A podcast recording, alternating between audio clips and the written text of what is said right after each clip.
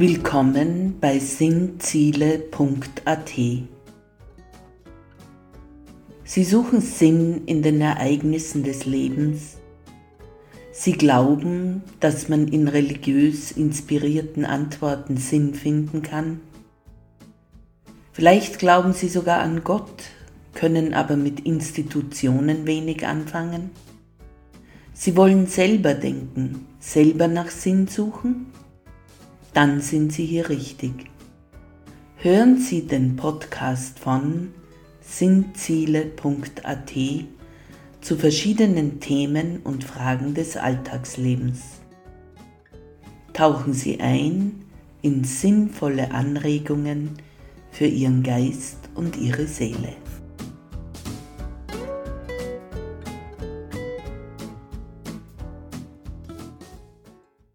Guten Tag bei Raffaela macht Sinn. Heute im Themenkreis 3 Wer ist Gott?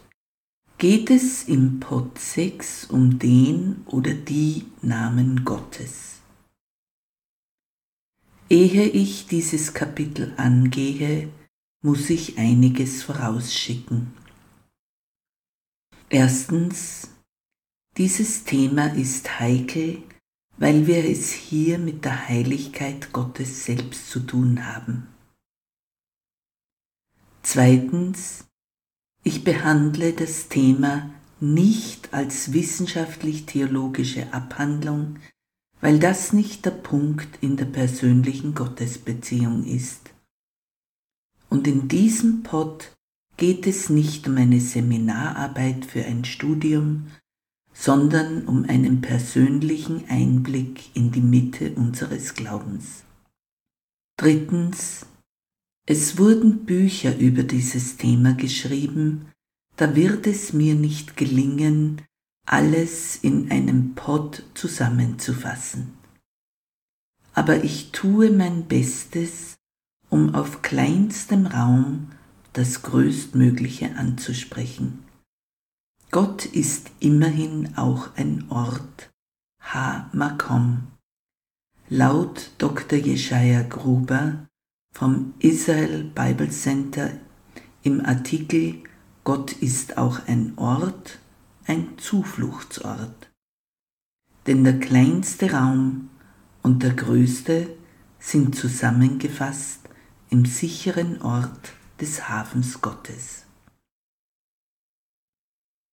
Also, Gott hat laut Bibel sehr viele verschiedene Namen, die alle einen Teil seines Wesens beschreiben. Die Namen Gottes stellen daher nicht verschiedene Götter dar, sondern verschiedene Seiten des einen Gottes. Meine Professorin für Altes Testament lehrte uns über die zwei Hauptnamen für Gott im Alten Testament, Elohim und Jahwe, repräsentiert durch die Schreiber, den Eloisten und den Jahwisten.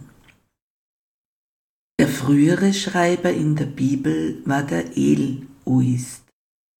Bei ihm offenbarte sich Gott durch die Silbe El, was übersetzt wird mit Stärke oder Macht als El Shaddai, Gott der Allmächtige, oder El Olam, der ewige Gott der Äonen, Elohim, Gott als Einzahl und Plural, da er sich auf viele Weisen äußert, und auf viele Weisen mächtig wirkt und ein Einzahlwort seine Fülle der Facetten gar nicht halten kann. Auch in Ortsnamen wie Bethel, Haus Gottes, finden wir diesen Namensteil oder auch in israelitischen Namenssilben wie Raphael, Gott heilt, Immanuel, Gott ist mit uns oder Joel, der Herr ist Gott. Gott wirkt also auf so viele Arten und Weisen, dass man seinen Namen auf so viele Arten und Weisen ausdrückt. Vor allem finden wir diesen Namen Gottes mit der Silbe El bei den Stammvätern Abraham, Isaak und Jakob. Laut Dr. Jeschaya Gruber beschreiben diese Namen Wesensteile Gottes und werden daher auch beschreibende Namen genannt. Es gibt noch weitere, uns weniger geläufige Namen Gottes, die ich jetzt aber nicht aufzähle, weil sie diesen Pott sprengen würden. Und biblische Zeit verging seit den Vätern, und Israel kam nach Ägypten des Königs Josefs wegen, dessen Familie durch diesen Umzug vor einer Hungersnot gerettet wurde.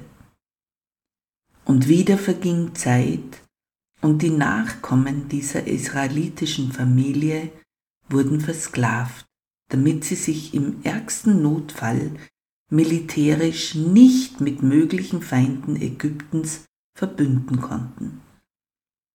Eine alte Erzählung, die aber durchaus Sinn ergibt. Warum soll es nicht so ähnlich gewesen sein? Jedenfalls fingen die versklavten Israeliten an, Gott anzurufen. Diesen Gott ihrer Väter, der überall dieses El drinnen hatte. Und jedenfalls folgt dann eine der ergreifendsten Szenen in der Bibel. Gott verrät den Menschen seinen Namen. Nicht Menschen nennen ihn so und geben ihm einen Namen, sondern er sagt uns, wie er heißt. Und das wiederum sagt etwas aus über ihn. Und wie kam das? Ich verändere nun meinen Erzählmodus in meine völlig persönliche Wiedergabe der wichtigsten Fakten, die aber trotzdem mit dem Buch Exodus übereinstimmen. Aber ich erlaube mir einiges für meinen Punkt nicht Relevantes wegzulassen und anderes für meinen Punkt Relevantes herauszuarbeiten. Also Woher wissen wir Gottes Namen? Nun, da sitzt ein gewisser Moses in der Steinwüste, vormals am Königshof in Ägypten aufgewachsen, aber nachdem er einen Ägypter erschlagen hatte, flüchtet er voll Angst vor möglichen unangenehmen Konsequenzen in ein Land, das Midian heißt. Dort heiratet er, hat einen Sohn und hütet die Schafe seines Schwiegervaters Jethro. Das Land, in dem er sich aufhält, ist Halbwüste, Steinwüste, aber nicht Wüste im Sinne der sandigen Sahara. Wo der Boden es zulässt, wachsen Helmchen und Gräser zwischen trockenem Kleingeröll und Steinen hervor und auch so mancher dornige, zähe Busch befindet sich in der Landschaft. Knorrig gewachsen aufgrund von Wassermangel, aber zäh wie die Schafe, die dort Helmchen rupfen und sich davon ernähren.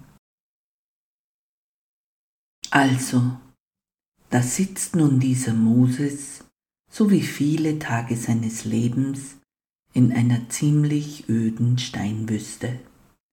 Es regnet selten, der Wind weht viel, zu bestimmten Tageszeiten flimmert einfach nur die Hitze und manchmal bäht ein Schaf oder scharrt mit seinen Hufen Erdreich und Kieselsteine weg, um an ein weiteres Helmchen zu kommen. Ich denke, so ein Hirte denkt wenig, döst eher ein bisschen vor sich hin und lebt zumindest tagsüber, ein wenig aufregendes Schafhirtenleben. Doch eines Tages passiert etwas. Vielleicht ist es ihm anfänglich gar nicht so aufgefallen. Da sieht Moses einen Busch, der in Flammen steht, nicht allzu weit weg, so dass er ihn noch erkennen kann. Ich weiß nicht, ob das in der Steinwüste normal ist, dass Dornenbüsche brennen oder nicht. Jedenfalls war eines doch ungewöhnlich laut Erzählung. Der Dornenbusch brennt und brennt, aber er verbrennt nicht. Hm, das erregt nun doch die Aufmerksamkeit des Moses. Also was tut er? Er nähert sich, um mal nach dem Rechten zu sehen. Was ist denn da los? Und als er schon nahe beim Dornbusch ist, hört er auch noch eine Stimme aus dem Dornbusch. Moses, Moses, zieh deine Schuhe aus, denn du stehst auf heiligen Boden. Na bom. Moses weiß, was es geschlagen hat. Heiliger Boden. Er hat eine Gotteserscheinung, denn was wäre sonst so heilig, dass man seine Schuhe ausziehen müsste. Er kniet sich hin, verhüllt vorsichtigerweise sein Gesicht und wagt keinen Blick in Richtung Stimme. Aha, wir können davon ausgehen, dass er weiß, mit wem er spricht. Mit Gott selbst, beziehungsweise damals noch dem Synonym dem Engel Gottes, ehe sich Gott dann gleich darauf erstmals mit seinem Namen offenbart. Und dann sagt die Stimme zu ihm, Moses, ich will, dass du nach Ägypten gehst und mein Volk vom Joch des Pharaos befreist. Ich habe ihre Verzweiflung gehört und will sie befreien. Du gehst und machst das für mich. Schon wieder Bumm. Ägypten, da ist er doch vor einigen Jahren davongelaufen, damit sie ihn nicht verurteilen oder gar lünchen. Da soll er hin? Und überhaupt. Nun, man könnte meinen, Gott selbst spricht mit einem, dann würde doch ein guter Gläubiger nur Ja und Amen sagen, nix mehr nachfragen, sein Pinkerl backen und losziehen, treu den Anweisungen Gottes. Aber nicht Moses. Er behauptet doch unter anderem glatt, ach, ich kann nicht gut reden, schick doch wen andern. Und dieses Spielchen geht dann in eine zweite Runde und noch in eine dritte und immer ditto. Und Gott versichert ihm mit Engelsgeduld. Hey Moses, das wird schon gut gehen, glaub mir's. Und irgendwann in diesem Diskurs fällt dem Moses ein zu sagen, nun gut, nehmen wir mal an, ich ginge hin, das Volk zu befreien. Was soll ich dann den Israeliten sagen, wer mich schickt? Sie werden mich fragen, wer mich schickt, und was sage ich dann? Und jetzt kommt's. Gott sagte Moses seinen Namen. Sag ihnen, ich bin Jahwe, der Gott eurer Väter, der ich bin, der ich sein mag, laut die heilige Schrift nach Naphtali Herztur Sinai. Der ich bin hat mich zu euch gesandt. So steht es in Exodus 3.14 in derselben Ausgabe. Der Ich bin, wer ich sein werde. So übersetzt es Pinkas Lapid, ein jüdischer Religionswissenschaftler. Der Ich bin da. So nennt es Monika Nemetschik, Theologieprofessorin. Der Ich werde mit dir sein. Ich bin das Seiende, damals und heute und morgen. Laut Israel Bible Center Dr. Jeschaya Gruber. Dies ist der Eigenname Gottes in diversen Varianten. Hm. Das alles und noch viel mehr steckt in diesem Namen Jahwe. Das ist der Name Gottes. Nicht die Menschen benennen Gott, sondern er sagt, wer er sein wird. Das ist genau der Gott, den Jesus Vater nennt. Das ist genau der Gott, für den wir, großer Gott, wir loben dich singen. Der Schöpfergott, der Gott der Väter, der Gott Israels, der Gott von Jesus. Durch Jesus wurde dieser Gott auch zu unserem Gott, wenn auch viele Jahrhunderte später. Und bis heute hat die Christenheit meiner Meinung nach ein ambivalentes Verhältnis zu ihm, denn wenn wir ehrlich sind, müssen wir zugeben, dass für sehr viele Christen Jesus der wichtigste Ansprechpartner ist, nicht dieser Gott Jahwe. Ich bin, wer ich sein werde. Das ist nicht ein sinnloser Namensinhalt, sondern das heißt, für jede Lage immer passend wird sich dieser Gott zeigen. Ein Gott genügt für alle Bedürfnisse und Nöte. Wir brauchen nicht viele Götter. Israel ist hier wirklich einen ganz eigenen Weg geführt worden, der bis in heutige Zeiten herauf für Menschen sehr ungewöhnlich ist. Ob es nicht eigentlich in unserem Naturell liegt, dass wir gerne für jedes Pläsierchen einen eigenen Gott hätten? So wie Weiland die Griechen, Römer, Germanen, Philister, Kanaaniter, Jebusiter, Phönizier, die Inder und was noch. Und nun das. Da inmitten einer öden Wüste gibt es einen, der sagt, ich bin der Seiende gestern und heute und morgen und in alle Zukünfte. Diesen Gott kann man nicht festhalten, nicht als Schnitzfigur auf den Haustisch stellen.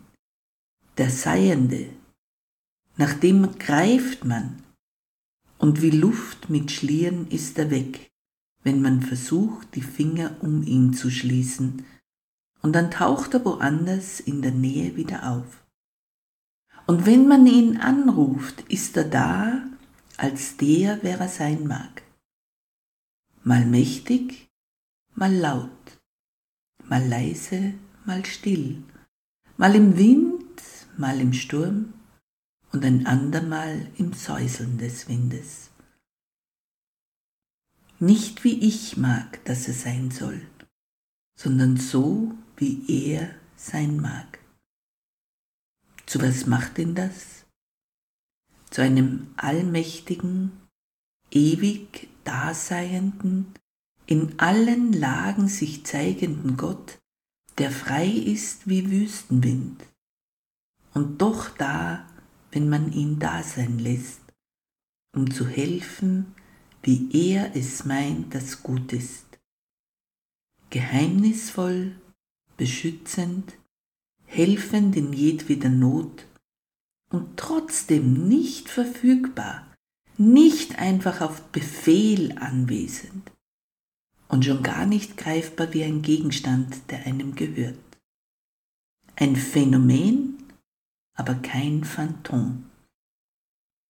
Und ganz gewiss bedeutet sein Name, ich bin da. Da, wo du bist, da wo du mich brauchst, da wo du nach mir rufst, wäre es die tiefste Tiefe und auch die höchste Höhe, ob wir es nun fühlen oder nicht. Im Judentum spricht man den Namen Gottes schon seit Hunderten von Jahren nicht mehr aus.